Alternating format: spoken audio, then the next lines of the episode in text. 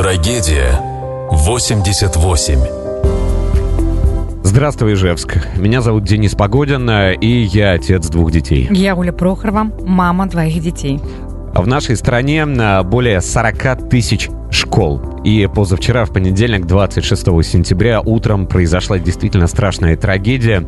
Э, стрелок, который унес жизни 17 человек, а более 20 человек э, по-прежнему продолжают находиться в больнице. Из 17 погибших 11 — это дети. Э, итак, ближайшие два часа мы посвящаем трагедии 88. Поговорим о том, почему это произошло. Поговорим с теми, кто действительно компетентен и может предложить решение решения этой проблемы. В нашем эфире появится директор лицея номер 44, это Александр Балицкий. Человек, который много лет э, занимал руководящую должность э, в ИЖГТУ, один из вузов э, нашего города и республики. Сейчас э, он э, директор 44-го гуманитарного лицея.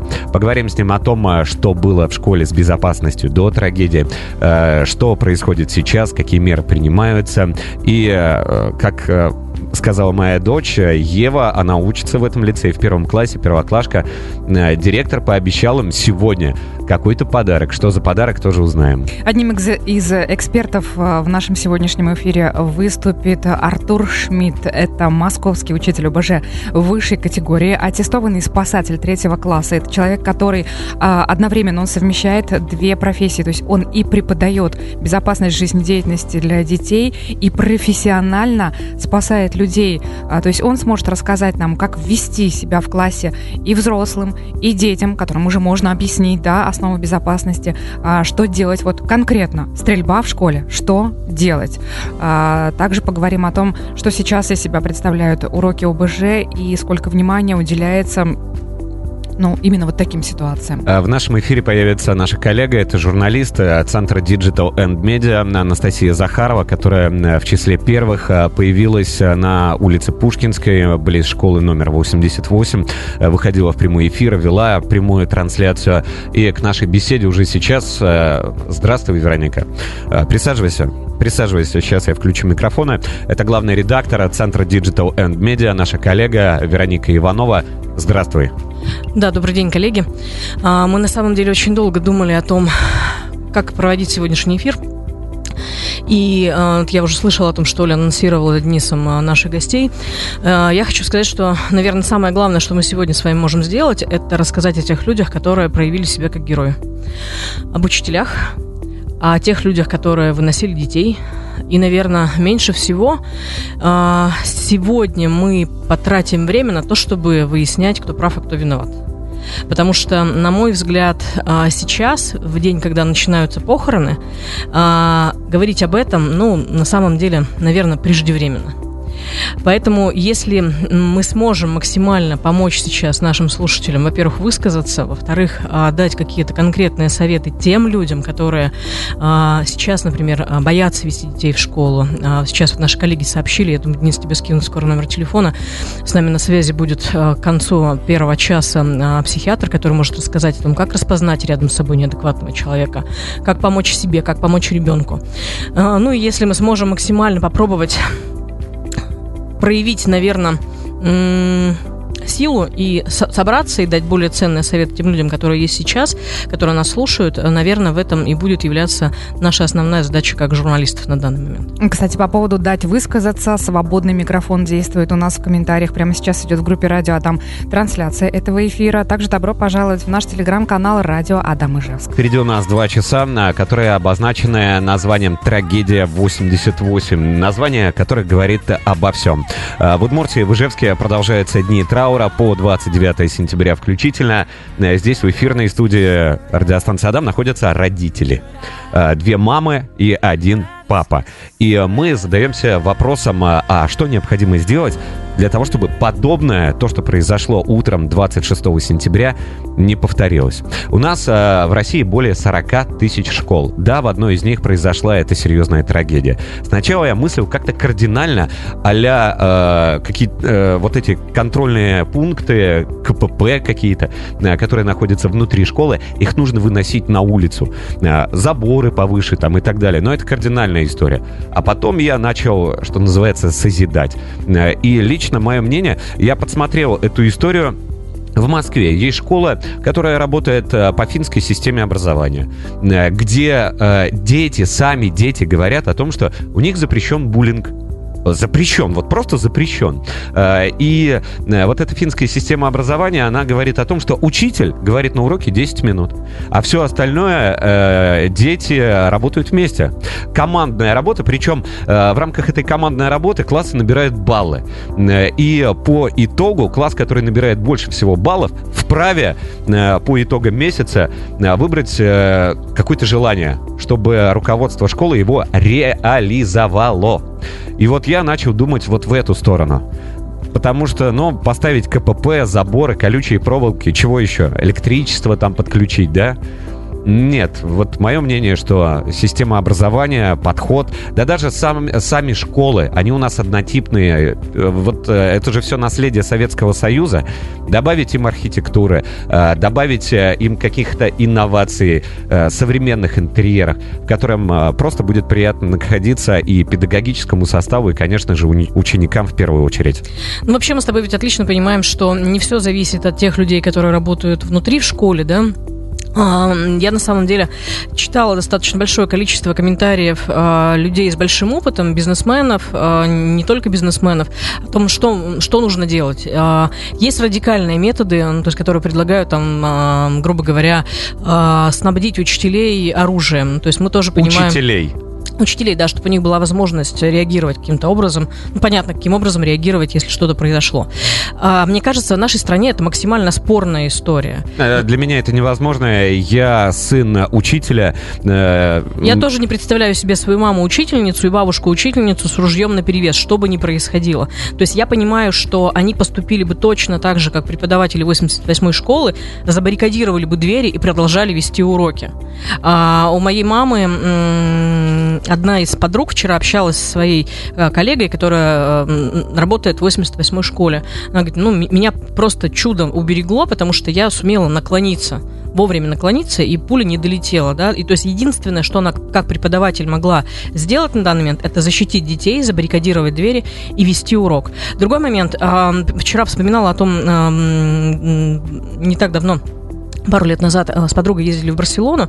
Меня тогда э, удивило на самом деле, что барселонские школы, не знаю, может быть, все испанские школы, представляют собой э, тюрьму для меня тюрьму, да, то есть я удивилась, почему они ограждены высокими железными заборами, там колючая проволока натянута и так далее. И мы видели период, когда в эту школу пускали детей, и родители их провожали. Это было полчаса с утра. То есть все остальное время школа была закрыта до того момента, пока детей не отдают родителям. А, на тот момент мне казалось, что это странно. Ну, то есть такая замкнутая система, да, тут ребенок не может выйти, он никуда не денется, родитель не может туда попасть, он не может посмотреть, чем ребенок занимается. Сейчас, если честно, эта система уже не кажется тюрьмой. Но опять-таки я понимаю, что это, может быть, это и не спасло бы на данный момент. Мне нравится, как у нас устроена система в детском саду, э, где, куда ходит моя младшая. Я не буду называть номер, но это домофонная система. То есть э, мы знаем, что в детском саду не только есть центральный вход, но и вход непосредственно в группы, да, где... Э, у нас то же самое, да, вот. это прям успокаивает. Та же самая история на моем, на моей сборке ключей. Ключ как раз-таки от домофона детского сада. Ключ, да, и от центрального входа, и от группы непосредственно, где находится мой ребенок. То есть и может войти только родитель. Либо, если я его забываю, я звоню звоню, и охрана видит или может спросить, кто вы, за кем вы пришли, имя, фамилия ребенка, и тогда я могу зайти в детский сад. Только не хватает еще, мне кажется, а, такой же системы на калитке детсадовской, потому что и детки все-таки выходят гулять у нас, да, а, в детском саду. Поэтому, мне кажется, стоило бы дополнить. Э, вот смотрите, все гениальное просто. Есть комментарий в группе ВКонтакте от Надежды. Отличное предложение появилось где-то в сети. Объединить тревожную кнопку и сирены в школе, э, в любом другом заведении, чтобы все смогли успеть успеть спрятаться и спастись. Для того, чтобы... Ну, система оповещения. Э, простой пример приведу. Я буквально недавно был в пятерочке. Э, когда э, не хватает кассира на кассе, они нажимают один раз вот этот звоночек, и кассир появляется. Когда, как думаете, когда они нажимают три раза, Оля знает, молчи, Вероника, а когда они нажимают три раза, что это значит? Грабят. да, да, зашел воришка. То есть всему персоналу внимание. Идеально и просто. Я Звуковой сигнал для всей школы. Но только необычной пожарной тревоги, да, мы уже так к этому относимся. Ай, да это учебная тревога, пожарная. Не, все, сидим на месте. А какой-то другой условный сигнал, громкий для всей школы. Трагедия 88. Мы скоро вернемся в эфир. И в эфире Радио Адам будет комментарий от главы города Олега Николаевича Бекмеметьева. Трагедия 88. Давайте продолжим. Э, Трагедия 88. Сегодняшний эфир мы посвящаем тому, что происходило в понедельник утром в 88-й школе. Этот эфир мы посвящаем э, нашим детям, э, вам, уважаемые родители нашего города, потому что тревога есть у всех и у каждого. Прямо сейчас в нашем эфире появится комментарий главы города Ижевска. Это Олег Николаевич Бекмеметьев. Прошу, давайте послушаем его официальный комментарий. По состоянию на 1 сентября 235 муниципальных учреждений образования в Ижевске находятся под охраной частных охранных предприятий. Это 100% организаций, для которых есть такое требование – школы, детские сады, учреждения дополнительного образования. Во всех образовательных учреждениях работает круглосуточная тревожная кнопка Росгвардии. Она ежедневно проверяется на исправность. Образовательные организации полностью обеспечены системой круглосуточного видеонаблюдения, системой оповещения и управления эвакуацией. Напомню, что еще год назад наличие физической специализированной охраны в школах было факультативно, по желанию родительских комитетов и за счет родителей. Летом 2021 года главой Удмуртии Александром Бричаловым было принято решение об усилении мер безопасности на объектах образования – Муниципалитетам выделены средства из бюджета республики на заключение контрактов с ЧОПами. Кстати, именно с таким предложением о введении в школах обязательной специализированной охраны выступала и общественная палата города. Важный момент – это профессиональное действие педагогического коллектива в момент трагедии и во время эвакуации. Это спасло детей. Низкий поклон учителям за это. На данный момент в школах, учреждениях, СПО и вузах – Дежурство осуществляют сотрудники МВД. На каждом объекте по два представителя ведомства. Вчера объехал выбранные случайным образом несколько школ. Везде полиция была на месте, как усиление постоянно работающей охране. Помимо этого, 17 групп реагирования Росгвардии объезжают учебные заведения, проводят инструктажи с работниками и охранными предприятиями, проверяют работоспособность охранной сигнализации. Такое усиление будет действовать до особого распоряжения. Со вторника школы учатся очно. Ряд родителей опасаются вести детей в школу, предлагают дистант. Но есть и те, кому не с кем оставить ребенка дома. Многие семьи просили как можно скорее вернуться к обычному формату учебы. Обе ситуации понятны. Поэтому, если родители приняли решение оставить детей на 1-2 дня дома, пожалуйста, предупредите об этом своих классных руководителей. Я думаю, что мы на самом деле продолжим обсуждать э, с вами, дорогие друзья, э, эту тему, я имею в виду безопасность в школах, потому что сейчас, как э, мы понимаем, огромное количество людей высказывает, в том числе экспертное, высокоэкспертное мнение о том, каким образом должна измениться система после произошедшей трагедии. Ну, то есть кто-то говорит о том, что нужно полностью Росгвардию перевести на охрану в школы и в детские сады. Тут тоже очень много вопросов, которые мы с вами не решим, да, это в любом случае будет решаться, может быть, даже не на уровне республиканского правительства, а федерального. А, единственный момент, который, наверное, хотелось бы отметить, это на момент, связанный с тем, каким образом сейчас а, проводятся торги, а, потому что мы вчера буквально общались с директором одного из ЧОПов, сейчас они не рискуют пока себя называть, потому что, ну, понимают, что их мнение не может быть оценено как экспертным, но одно из предположений было как раз связано с тем, что количество тех лотов, которые есть на данный момент, оно небольшое, потому что сами по себе лоты пилоты большие, а, высококвалифицированных охранников не всегда бывает достаточно. То есть для того, чтобы их научить, для того, чтобы их лицензировать, нужно время, нужно их отобрать и так далее. И одно из предположений было как раз делить а, большие лоты на маленькие. То есть чтобы не 30, например, школ входило в один лот, а три школы. И чтобы чуть меньшие группы, чуть меньшие ЧОПы а, их охраняли. Это одно из предположений. Мы не можем знать, успешно это будет или не успешно, но я думаю, что мы в любом случае все с вами ждем каких каких-то решений, в том числе от властей. Будет что-то меняться или будет еще больше тестироваться та система, которая работает сейчас? Совсем скоро созваниваемся со специальным корреспондентом э, «Комсомольской правды». Это у нас Москва, Александр Газа, человек, который побывал э, на всех последних трагедиях. Это и Казань, это и Пермь.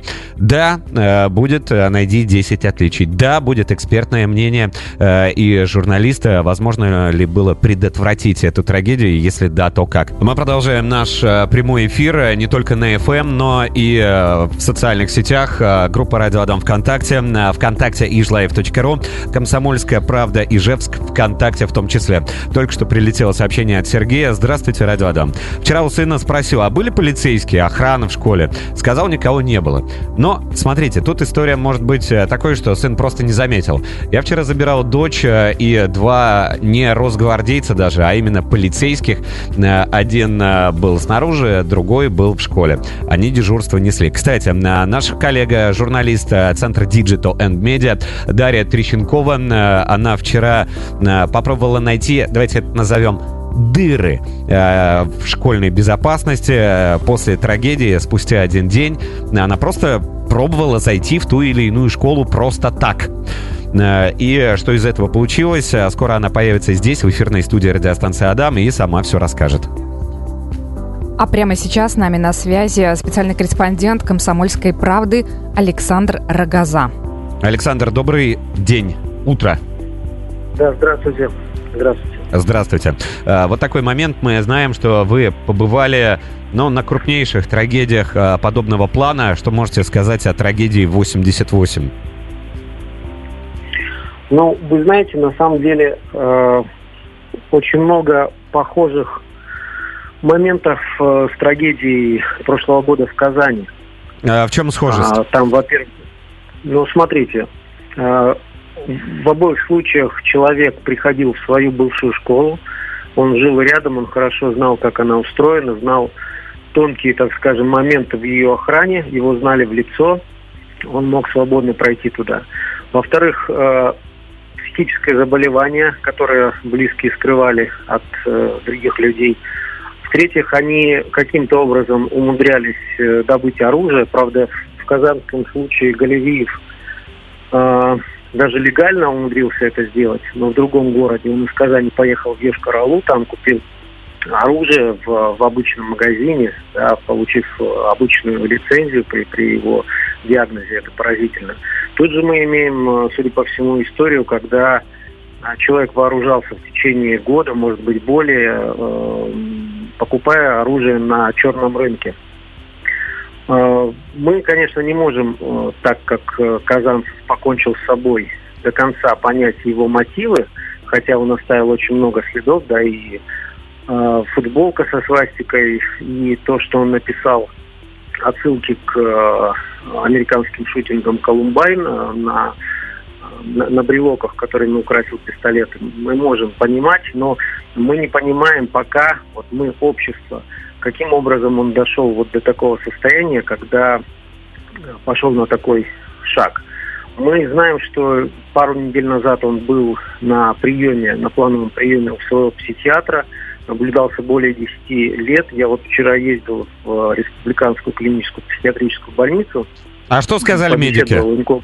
Что сказали медики? Медики, да, медики сказали о том, что а, он четырежды лежал в этой больнице, в стационаре, и на последнем приеме все-таки его состояние не вызывало вопросов. Но, вы знаете, я в том числе побеседовал а, с больными, у которых официальный диагноз шизофрения. Это же не говорит о том, что человек вообще невменяемый, да? Конечно. Когда они под препаратами, они как бы могут рассуждать. И вот они как раз-таки говорят, что отказ от препаратов, сознательные больные это точно знают, отказ от препаратов вызывает побочки, которые, ну то есть вот э, все, все вот эти болезненные проявления отпускаются. И сейчас вот мы пытаемся понять, то есть он обманул на том приеме психиатра или прием таким образом проводился, ну как бы спустя рукава, что специалист и не хотел там все это разглядеть, может быть, быстро-быстро его с ним побеседовал. Вопросов Александр, пока, к сожалению, очень много. Я прошу прощения, что прерываю. Меня, знаете, сразу же хотелось, э, хотела задать вам вопрос, как э, в первую очередь опытному э, спецкору.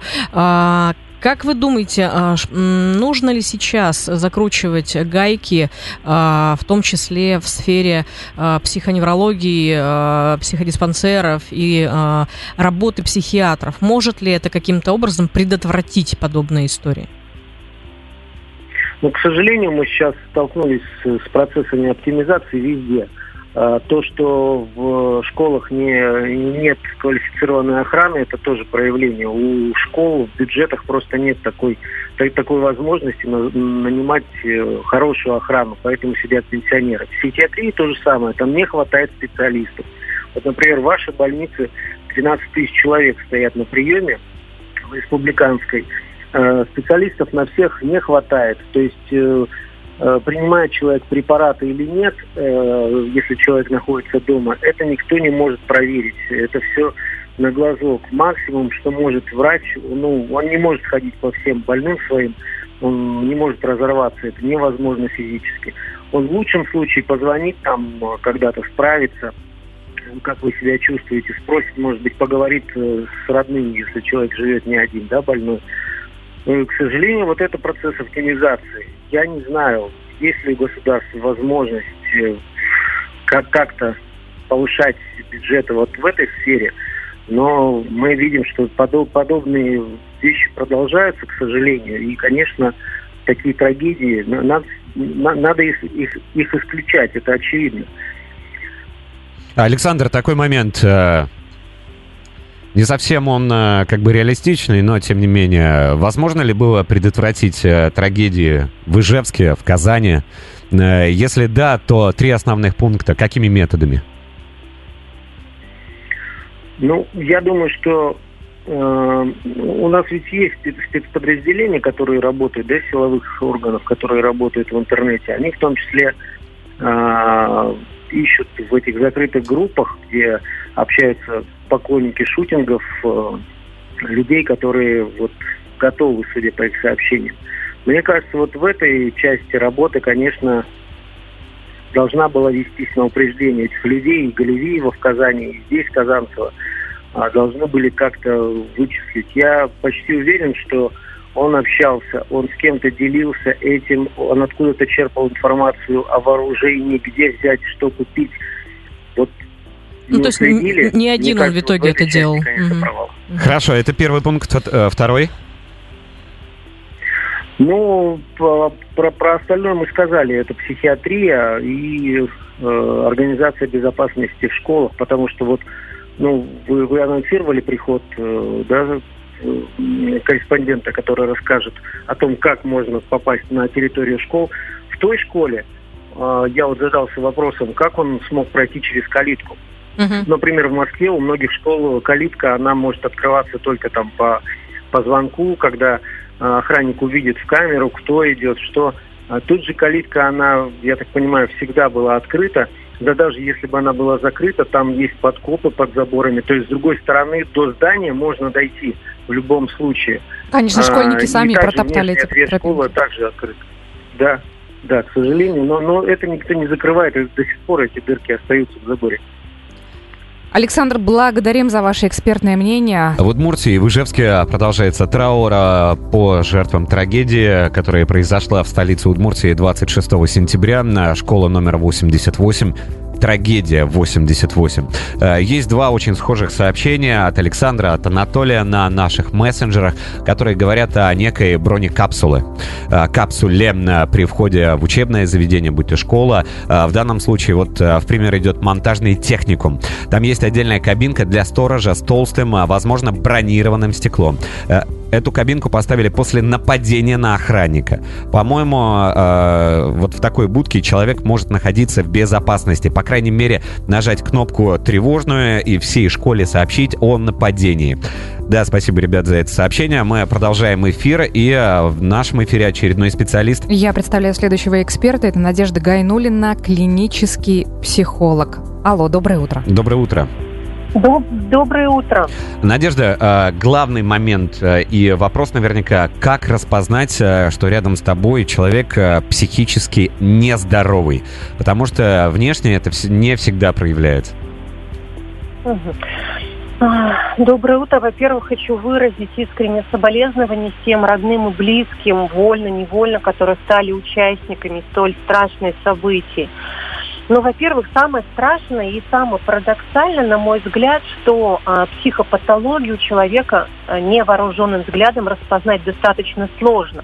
Потому что, во-первых, то есть основные методы это являются наблюдение и беседа вот именно в стационарах врачом-психиатром либо клиническими психологами. А, людей с психопатологией, то есть можно вот а, распознать, если это особенно близкие люди, то есть могут быть повышенная утомляемость у человека, частая смена настроения, путаница мыслей, режим сна. Если более серьезная симптоматика, то здесь может проявляться агрессия, страхи, какие-то галлюцинации.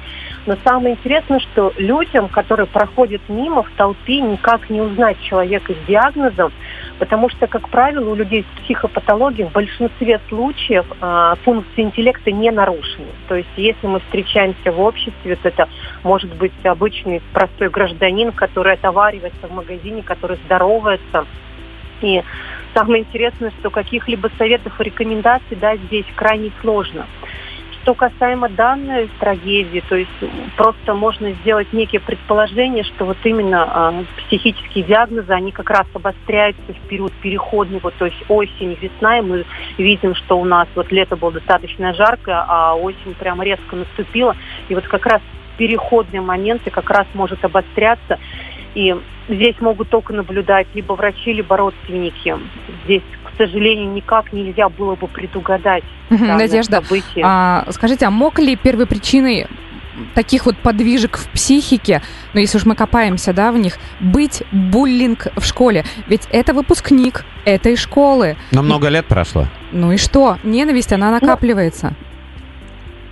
Скажем, если просто какие-то выдвигать гипотезы, вполне возможно, мы не знаем ведь историю а, жизни этого человека, преступника. То есть Хорошо, семейные э, Надежда, более приземленный испытания. такой вопрос, э, а именно, э, буквально за две недели до трагедии Стрелок э, был на приеме, ну, по факту, у вашего коллеги.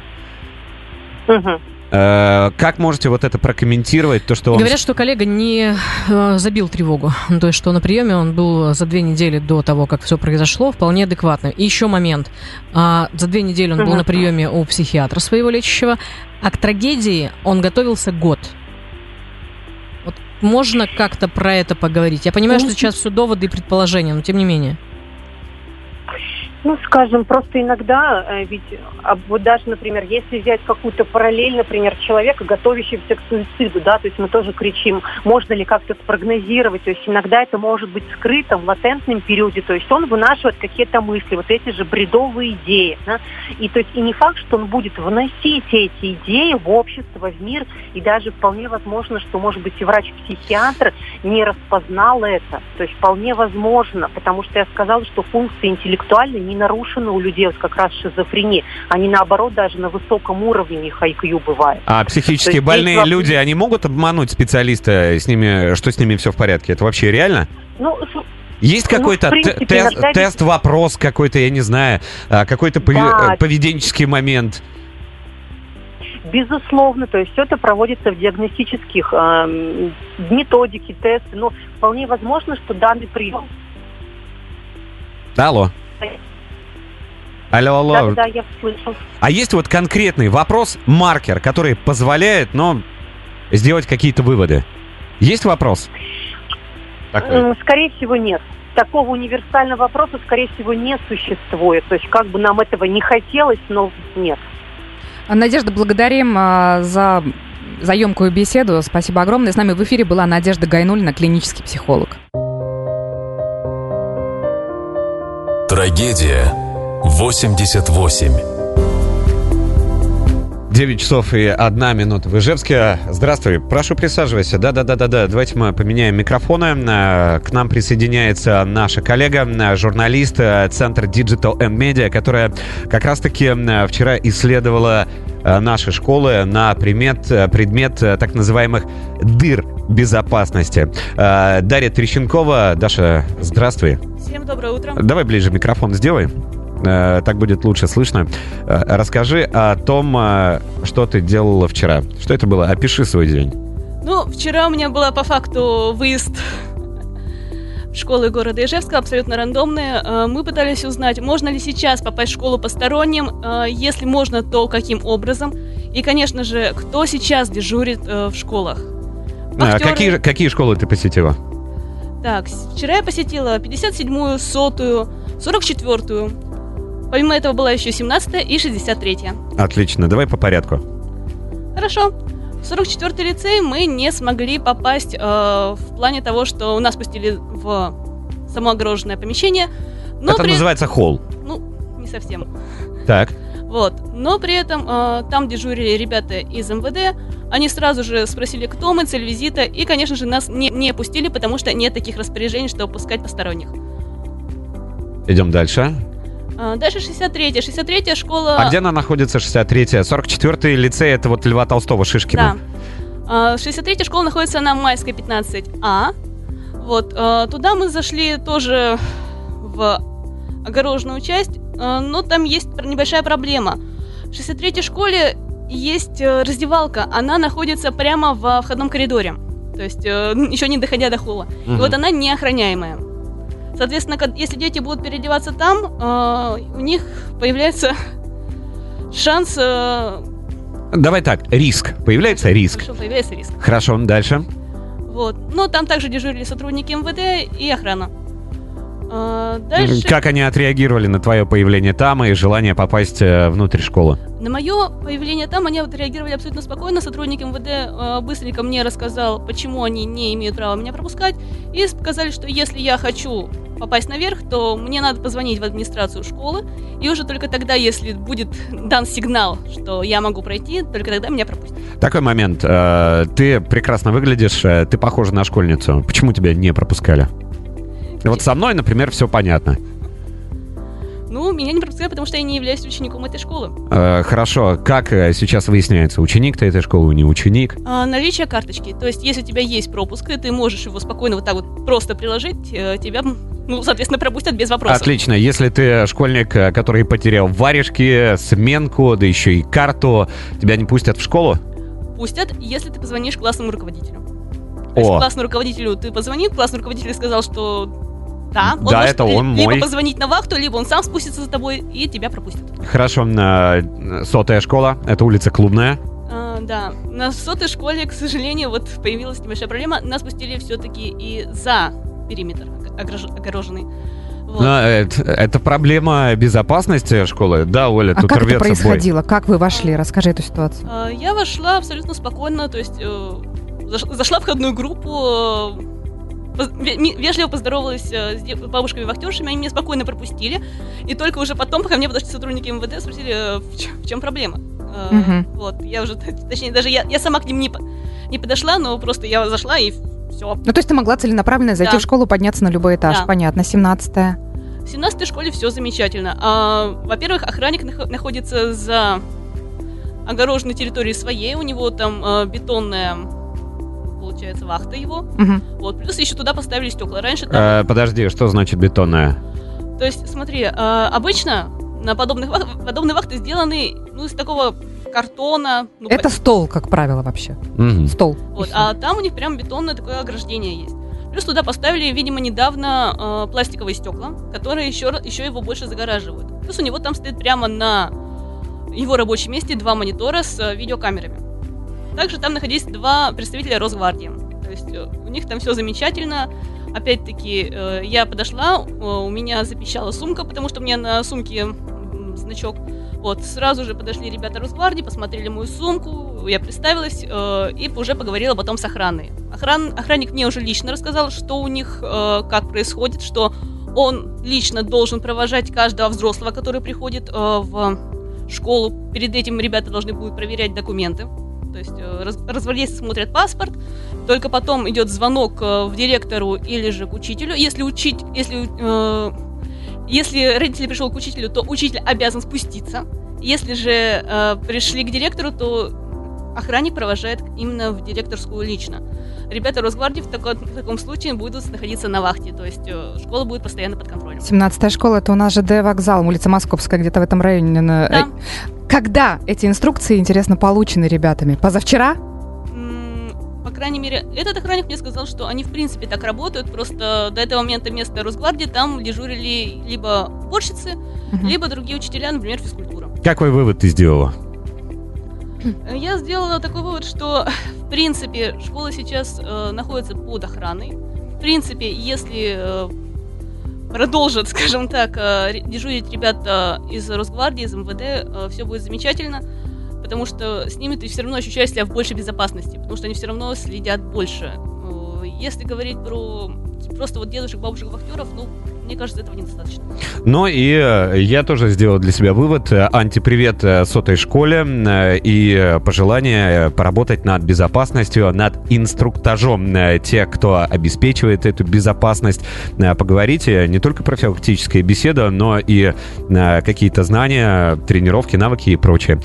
Спасибо тебе большое. Э, Трещенкова Дарья, Дарья, журналист э, Центра Digital and Media, которая исследовала, м, что происходит э, с безопасностью в наших школах после страшной трагедии. У нас продолжается эфир, а, посвященный трагедии 88. В нашем эфире сегодня мы и ваши комментарии читаем, комментарии наших слушателей.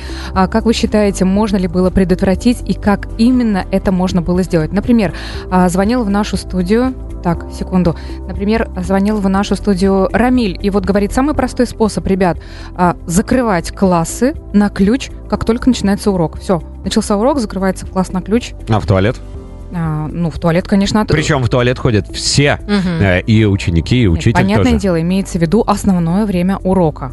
Э, Есть э, комментарии от Андрея вдогонку нашей беседы с Дарьей Трещенковой, журналисткой Центра Digital and Media, которая рассказала о том, что все в порядке с безопасностью в 17-й школе нашего города. Это Ленинский район, получается, да? Э, Насчет 17-й Андрей пишет, подтверждая, оба ребенка туда ходят, охрана на высшем уровне, ученики строго по пропускам. А чтобы встретиться с администрацией или учителем, необходимо предварительно записаться. Звонил Александр и рассказал о своей беседе с другом, который живет в Америке. Вот буквально, говорит, вчера по Оу. телефону разговаривали. Вот, интересно. Шутинг ведь да, оттуда опыт. прилетел. Вот Да-да-да. смотрите, американский опыт. Он сказал, что эм, в 9 часов в Америке начинаются занятия в школе и э, закрывается решетка перед входом в школу. Все. Всех опоздав- Решетка. Решетка. Всех опоздавших встречают уже полицейские. И полицейские разбираются с родителями, почему ребенок опоздал. Причем перекрывается не только вход в 9 часов, вот начало занятий, но и все основные коридоры в школах. Что-то мне жутковато вообще. Все, Жутковато? картину А- представить, если честно. Но вы не забывайте, небо и земля, а доступность огнестрельного оружия в нашей стране э, и в Соединенных Штатах Америки. Причем и чаще всего мы слышим а, о таких случаях именно Собственно, оттуда, оттуда и это и все пошло. продолжается, Мгм. да, именно. Э, Есть голосовое сообщение от нашей слушательницы. Дарья отправила, чтобы не быть безымянной. Давайте выслушаем. Вы знаете, ребят, все эти инструкции о том, как это должно было быть, где это должно было быть, как нужно включить в голову, как нужно обезопасить наших детей, были даны еще после трагедии в Казани. И то, что у нас половина школ нормально себя показали, а половина школ опять ничего не сделали, говорит лишь о том, что кто-то принял эти указания к сведению и отработал, а кто-то опять, ну, по-русски говоря, прищелкал момент. Поэтому говорить о том, что что-то где-то государство недовыделило, а может быть где-то у нас директора школ что-то не додумали. А, верное замечание, кстати, потому что вот тот же самый контраст, недавняя беседа, 17 и 100 школа. А, Вот, пожалуйста, отличия были найдены, причем а, опытным путем. А скоро продолжим беседу. И, кстати, очень скоро к нам присоединится Артур Шмидт. Это учитель ОБЖ высшей категории э, в городе Москва. Он преподает в московской школе. И аттестованный спасатель третьего класса. Это практикующий спасатель. Он совмещает э, две профессии. Поговорим об уроках ОБЖ, что они сегодня из себя представляют в школах. И как именно отрабатывать ситуации, конкретная ситуация. В школе стреляют. Что делать? 9 часов и 21 минута в Ижевске. Продолжается наш эфир, посвященный трагедии в школе 88. Прямо сейчас с нами на связи эксперт э, Артур Шмидт, преподаватель ОБЖ высшей категории, аттестованный спасатель третьего класса, практикующий спасатель, который совмещает две деятельности. То есть он и учит детей в школе, а, как спасти себе жизнь, и сам спасает жизни. Прямо сейчас, кстати, у него идет урок ОБЖ. Артур, доброе утро, здравствуйте. Доброе утро.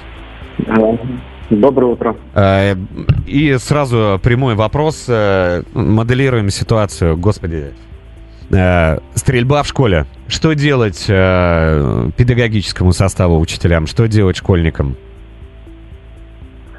Ну, надо помнить то, что педагог в первую очередь несет всю ответственность за детей, и все решения принимает он, а, согласно тем указаниям, которые изначально даны администрации, которые отрабатываются на всех тренировках. А, у нас в таких ситуациях э, есть примерно три зоны. Красная, желтая, зеленая. Крас... Зеленая зона – это когда мы слышим выстрелы, но стрелка рядом нету э, в непосредственной видимости, то есть где-то отдаленные хлопки. Э, в данном случае мы можем действовать э, двумя способами. Это убежать и укрываться. Опять же, эвакуация возможна только если она безопасна. То есть мы уверены в этом и слаженно эвакуируемся тихо, спокойно. При этом... Если она организована, да, Артур? Да, все верно. При этом э, э, видеосъемки с различных случаев, в том числе нападение на колледж в Керчи в 2018 году, показывало то, что э, не всегда эвакуация была тихой, потому что там по видеозаписи слышно, что кто-то не снял э, шпильки и издавало очень много шума, который может привлечь стрелка. Поэтому надо все это тоже продумывать. А желтая зона – это когда уже стрелок находится в непосредственной близости к кабинету. Здесь уже эвакуация может быть опасной. Поэтому мы э, при любой ситуации всегда закрываемся в кабинете на ключ, баррикадируем вход любыми способами, быстро, тихо, организованно и укрываемся в безопасной зоне в самом кабинете, то есть э, вне зоны, так сказать, обстрела. То есть под стенами, которые в первую очередь не простреливаются при входе э, стрелком. При этом надо понимать то, что мы баррикадируем э, настолько хорошо, чтобы у стрелка даже не было возможности моментально зайти. То есть, как минимум, когда он поймет, что он не может сразу открыть дверь, он э, встретит какое-то препятствие, скорее всего, там, в 9 случаях из 10 он просто пойдет искать другой кабинет. И это спасет жизни как ученикам, так и учителю. А, и красная зона – это когда уже стрелок находится с вами в одном помещении. Здесь единственное действие, если не успели скрыться, а, при возможности спасать свою жизнь, то есть как-то коллективно попытаться э, противостоять ему. Но каким образом? Каким образом это дети? Я понимаю, что это дети, но в этом случае, то есть тут решение себя принимает педагог, опять же, э, укрываясь любыми предметами, в том числе э, своими рюкзаками, стульями. Особенно у нас же не всегда э, нападения происходили с использованием огнестрельного оружия. Они бывают используют холодное оружие. Здесь надо помнить то, что безопасная зона при использовании холодного оружия это метр плюс-минус 30 сантиметров дополнительно. То есть длина руки плюс оружие. Если вы не сокращаете дистанцию, то вы в безопасности. Выставленный стул перед собой – это уже определенная защита. Вот. Но опять же говорю, красная зона – это уже тут огромный шанс стать жертвой, поэтому здесь э, можно советовать что угодно. Бежать, прятаться, э, нападать в ответ, там, как пытаться скрутить. Поэтому мы стараемся не допускать до красной зоны. Мы работаем желтый и зеленый. То есть Артур, у нас была такая и... ситуация. А, ситуация была да. Э, прям, прям конкретно в 88-й школе. А, преподаватель второго класса а, в то время как-то все началось, не стала устраивать панику. Они с учениками сели на пол и продолжили урок. То есть она э, закрыла класс, и они сидели на полу. Вот как вы считаете, как профессионал, это был правильный жест или она все-таки рисковала? Ну, учитывая возраст детей и то, что, думаю, второй класс не, не всегда готов к таким ситуациям, я думаю, э, отчасти правильно, э, тем более, что она закрыла кабинет. То есть она уже ну, закрыла, не дала возможности моментально в кабинет попасть. Вот. И, не, и не создавала панику, тем самым не привлекая внимание самого стрелка. Поэтому, учитывая, что дети не пострадали, это был верный шаг. А какое у нас внимание вот сейчас уделяется на уроках ОБЖ именно таким ситуациям? Я помню, когда у меня были уроки ОБЖ, это мы тренировались надевать противогаз, понятное дело, да, мы там изучали, как не потеряться в лесу, найти выход. Ради... Ситуаций... Ради... Радиация, методы борьбы да, и так далее, что так. сделать. Вот таких ситуаций, Радиация. А, сколько сейчас им посвящают времени и именно практике, молниеносно и организованно забаррикадировать дверь. Посвящают ли сейчас этому время на уроках ОБЖ и э, как часто это необходимо повторять такие тренировки? А, по новой концепции преподавания ОБЖ э, практики должно быть отделено практически 70% изучения и 30% теории. А, темы, которые вы озвучили, они остались в предмете, но они дополнены еще современными проблемами, как э, проблема виртуального пространства, нападение на школы, это тоже все отрабатывается. К сожалению, э, чаще всего это начинает отрабатываться или этому внимание, дополнительное внимание, когда у нас что-то случилось. Понятно, что в школах э, возобновляют определенные тренировки, но это не значит, что они не идут в течение года.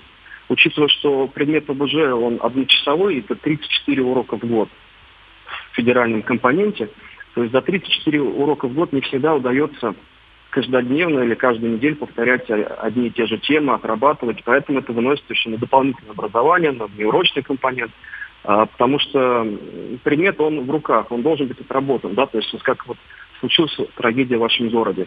Услышали хлопки, моментальное э, действие педагога, который закрыл, передал четкую информацию, связался с администрацией, там, позвонил в полицию, сказал укрыться. То есть это должно отработано быть на мышечном уровне. То есть, потому что в экстренной ситуации не всегда мозг даже взрослого человека даст правильную команду, а ребенок может тем более растеряться. Запаниковать. Сколько Поэтому, часов ОБЖ да. должно быть в школе? В идеале? Ну, я думаю, не меньше 72 в год. То есть это два урока в неделю, чтобы можно было уделять и теории, и практики. Потому что даже если взять какие-то конкурсные программы, взять олимпиады, то подготовить к эм, таким мероприятиям, где сплошная практика детей за 34 урока, это сложновато. Тем более, как мы видим, что этот предмет вокруг нас. Э, он в практике вокруг человека. Ведь э, ребенок идет в школу, правила, э, правила ПДД, а, оступился, там порезал палец, как правильно наложить повязку, как вызвать скорую. Это все алгоритм оказания первой помощи. Артур, у вас И сейчас идет урок, все правильно? Э, у вас сейчас идет урок? А, ну, нет, у нас урок начнется через пять минут, то есть я к нему готовлюсь. Вот. А через пять минут да, начнется урок, и мы будем, опять же, я вчера посвящал повторно теме, а, случившейся в Ижевске. Мы на практике учили с детьми э, баррикадироваться, тем более, что у меня сейчас с сентября есть класс, который э, первый раз изучают предмет, они еще с этим не сталкивались. И вот 8 и 10 класс этим занимались, и дети достаточно тревожно, но при этом вдумчиво отнеслись к этой ситуации и предложили даже иногда новые какие-то решения по баррикаде, по э, блокированию дверей. А что говорят, что говорят э, сами дети? Э, московские школьники об Ижевской трагедии? Ну, вызывает э, беспокойность страшную и при этом переживают за своих сверстников. Вот, и задают вопрос, каким образом у нас все это решается, а когда мы будем еще отрабатывать. И больше стали уделять внимание собственной безопасности, проходу в школу, там, потери карточек для прохода, то есть стараются их не терять, не оставлять в неположенных местах. Вот. Артур, спасибо огромное за ваше экспертное мнение. Смотрите, как все оперативно происходит. Есть сообщение э, от Алексея, э, нашего радиослушателя. Добрый день. Я работаю с системами безопасности. После первого часа произошедшего нам поступил звонок об установке системы СКУД на вход э, доп. образования. Мы с начальником думали, как можно э, обезопасить в этих ситуациях. К сожалению, турникеты и пропускники не помогут. Их можно взять и просто перешагнуть или перепрыгнуть. Один вариант нашли, как в американском метро. Турникеты елочкой, то есть они практически в человеческий рост. Ни просочиться, ни перепрыгнуть эту штуку не сможешь. Спустя час после трагедии поступает звонок о заказе такой системы безопасности. Активен наш телеграм-канал. Сейчас Марина комментирует. Хотелось бы громкое голосовое оповещение в школах. Ну, конструктивно тоже. И у охраны, и у директора возможность голосом оповестить всю школу. Э, прямо сейчас э, в нашем эфире э, человек, который в системе образования города и республики работает очень давно, Александр Георгиевич Балицкий, Балицкий старший, директор сейчас гуманитарного лицея номер 44. Доброе утро. Доброе утро. Здравствуйте. И вы, и радиослушатели, и всех, кто слышит. Рады приветствовать вас в эфире. Первый момент. Да, Хотелось бы уточнить. Лицей номер 44 и система безопасности, которая работала или продолжает работать до трагедии в вашем лицее? Что она собой представляла? Она представляет собой и представляла до э, с того времени, как ее установили, стандартный набор тех охранных э, вещей, которые в каждом лицее практически есть. Это турникет, рамка металлоискателя, регистрирующая вход-выход, и, соответственно, наличие металла и так далее, и так далее. И, конечно же, живой атрибут этой охраны – это ЧОП, охранное предприятие, которое поставляет нам э, вахтера, охранника, который дежурит соответствующее количество дней, соответствующее количество часов, а в остальное время, в ночное время еще два человека меняют друг друга через день, работают, охраняя в ночное время покой лицея учебного заведения. Вот такая система есть. Плюс система, ну, ограждения, видеокамеры, которых у нас четыре для нашего небольшого учебного заведения, которое действительно миниатюрно, э, всего 350 лицензированных мест учебных. Нам этого, конечно, недостаточно, но в принципе для того, чтобы обеспечить порядок и контроль за территорией, вполне хватает. Конечно, технические средства, я думаю, что у нас появится еще больше – заявки мы подобные делаем, этот вопрос решаем. Но пока вот эта система такая существует, есть. Плюс пропускной режим, который позволяет, значит, войти в лицей, пройти через турникет только тем, кто имеет соответствующий электронный чип, позволяющий войти. Александр вот Георгиевич, да. Э, давайте да. отмотаем. 26 э, сентября, э, район 11 часов утра. Вы узнаете, что в 88-й школе стрельба. А что происходит в вашем лицее? Как реагируют педагоги? Случае, что, да. что происходило? Ну, во-первых, это эмоциональный ряд, конечно, значит, я не беру во внимание, потому что не буду его комментировать, потому что это понятно, все переживали это как некую трагедию. Нас больше всего интересовало, как сделать так, чтобы обезопасить э, учебное заведение. Моментально перекрыли двери входные, которые не позволяли ни войти, ни выйти никому поставили у двери охранника, и, соответственно, стал, э, значит, стали заучи, в том числе и я, как директор, для того, чтобы контролировать и обеспечивать выход. Дети и детей попросили остаться всех в школе, все, кто был на улице в это время, на прогулках в начальной школы и так далее, их попросили пройти в помещение. Ну и вот, в общем-то, все, что мы смогли сделать в этой ситуации. Это заблокировать доступ э, входа и выхода в лицей. Александр Георгиевич, а вот сейчас, с учетом того, что очень многие э, мамы, папы все равно переживают за своих детей, да и на самом деле старшеклассники уже тоже говорят, а что там мне страшно, да? А, да? У меня к вам, как к мудрому человеку, я знаю, что вы потрясающий мудрый э, мужчина и педагог. Да, а, ну... Правда. Что, что а, сейчас сказать а, мамам и папам самим себе, и что сказать ребенку, чтобы не было страшно учиться? Вы знаете, конечно, здесь лучше всего скажут э, не только мудрые, а те, которые профессиональные еще, кроме мудрости. А это люди, которые психологи. Как говорят они, не скажет, наверное, никто более грамотно и точно.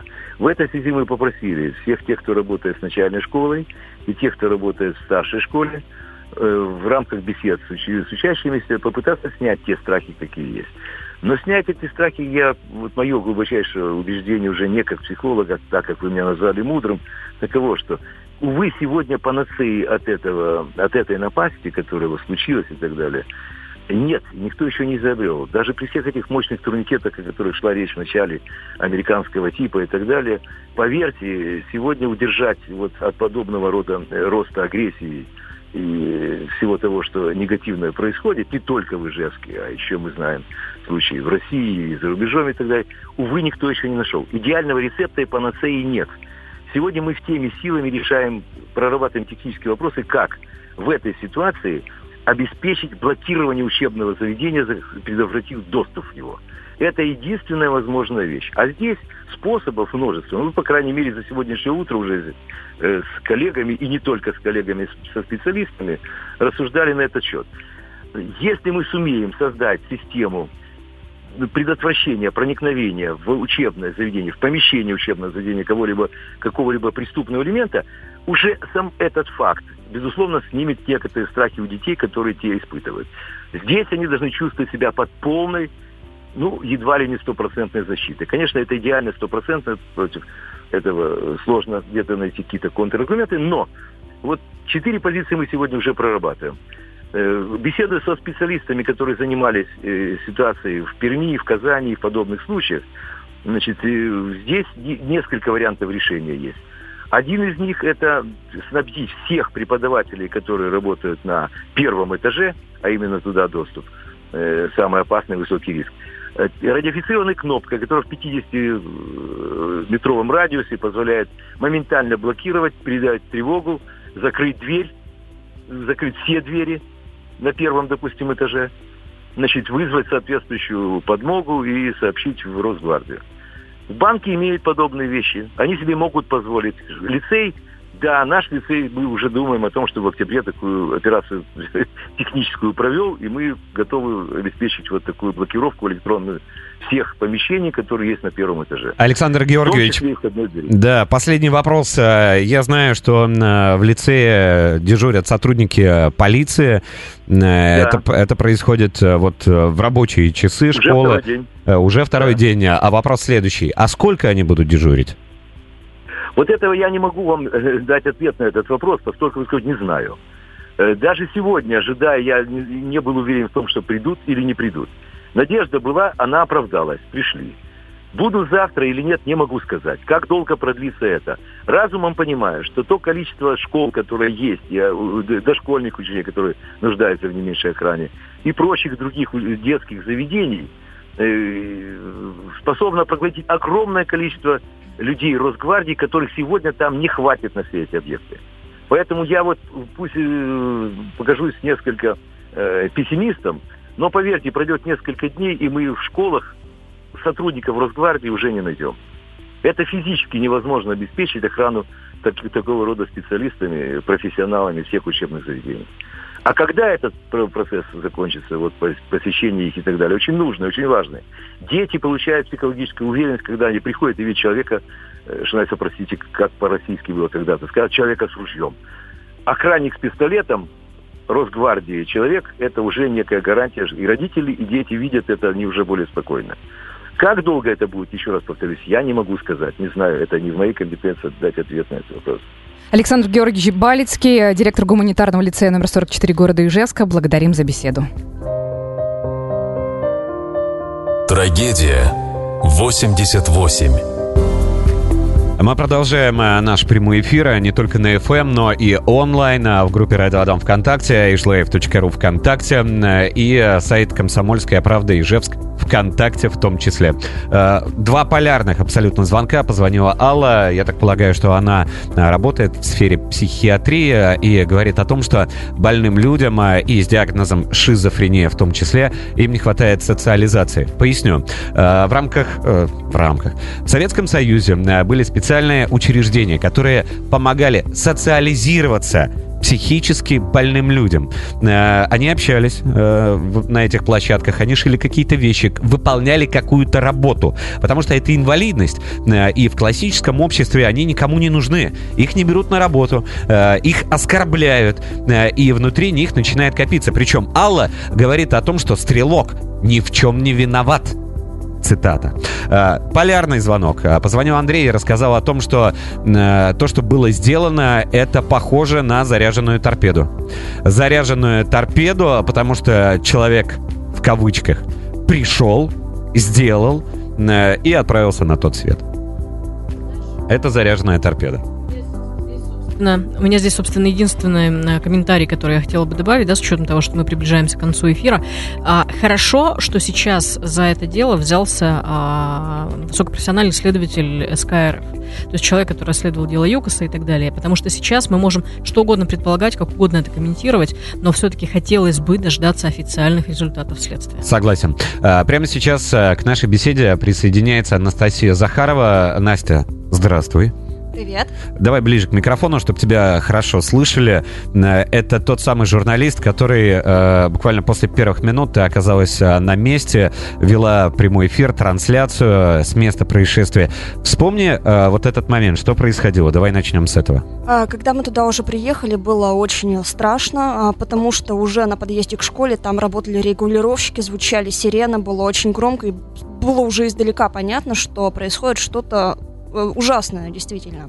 А когда мы уже прибежали к самой школе, там были толпы людей, были плачущие родители, паники, крики. Видела, как э, мама просто убегала с девочкой. А самое-самое жуткое зрелище, это когда при тебе выносили вот этих вот раненых детей на носилках, они истекали кровью. При мне вот самое, пожалуй, запомнившееся, когда выносили раненую девочку, Кто которая... их выносил? Спасатели, э, спасатели и медики. И То есть она- в момент, когда шла стрельба, э, спасатели забежали и выносили детей. Я не, не знаю, шла ли в этот момент еще стрельба, но выносили детей прямо на партах, прямо на носилках. Они истекали кровью. Это было действительно страшное зрелище. И было еще страшно смотреть на родителей, которые не знали, что происходит с их детьми. Они плакали, и в толпе было вот такое вот паническое настроение.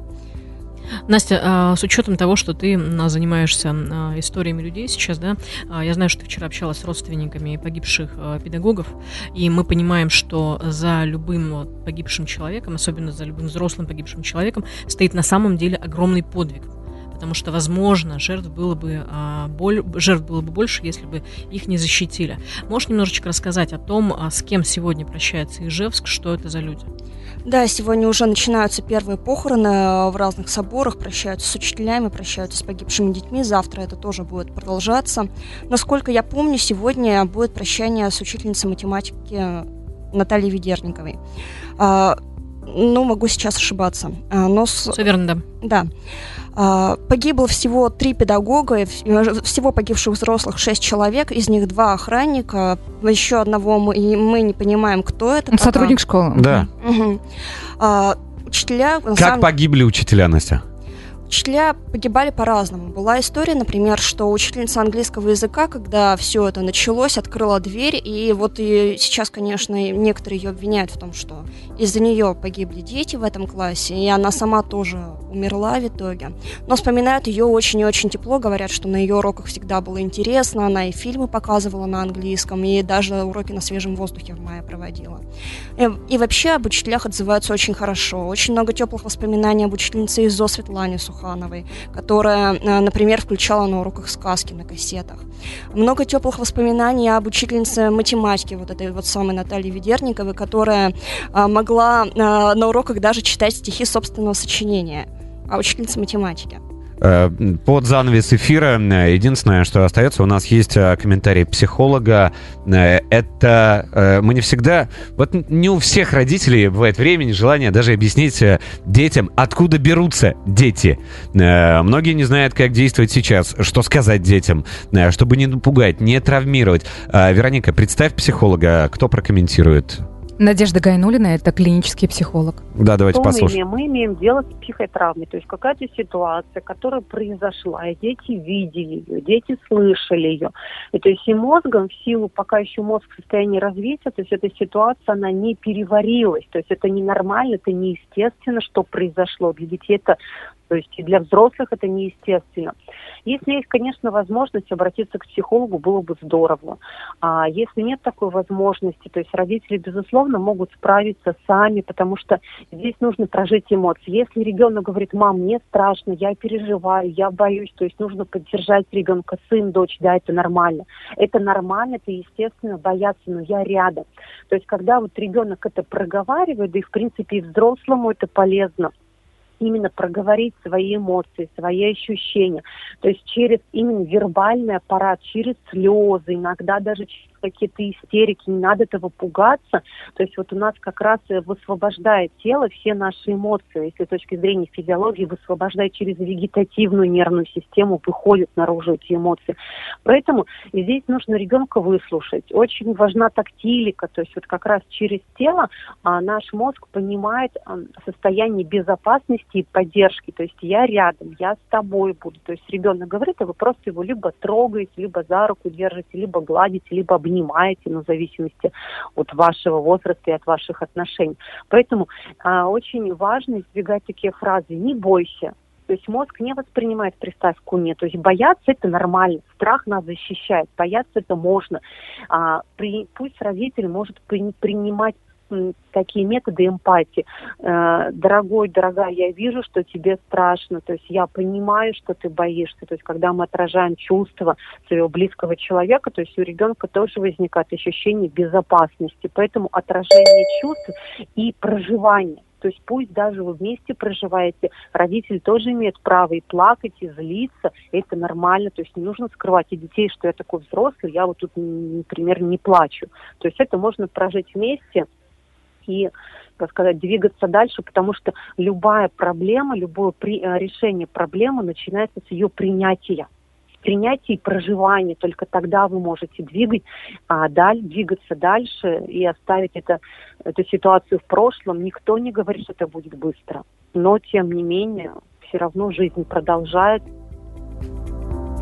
Надежда Гайнулина, клинический психолог, это ее мнение, подтверждаю, поговорить обязательно, конечно, нужно, не делать вид, что ничего не произошло, тем более дети лучше, чем мы, владеют и соцсетями, и телеграммами, они уже все видели и все между собой обсудили, не замалчивать, обязательно поговорить. Огромное спасибо за эфир. Вероника Иванова, главный редактор Центра Digital and Media, Оля Прохорова и Анастасия Захарова. И отец двух Денис дочек Погодин. Денис Погодин. Трагедия 88.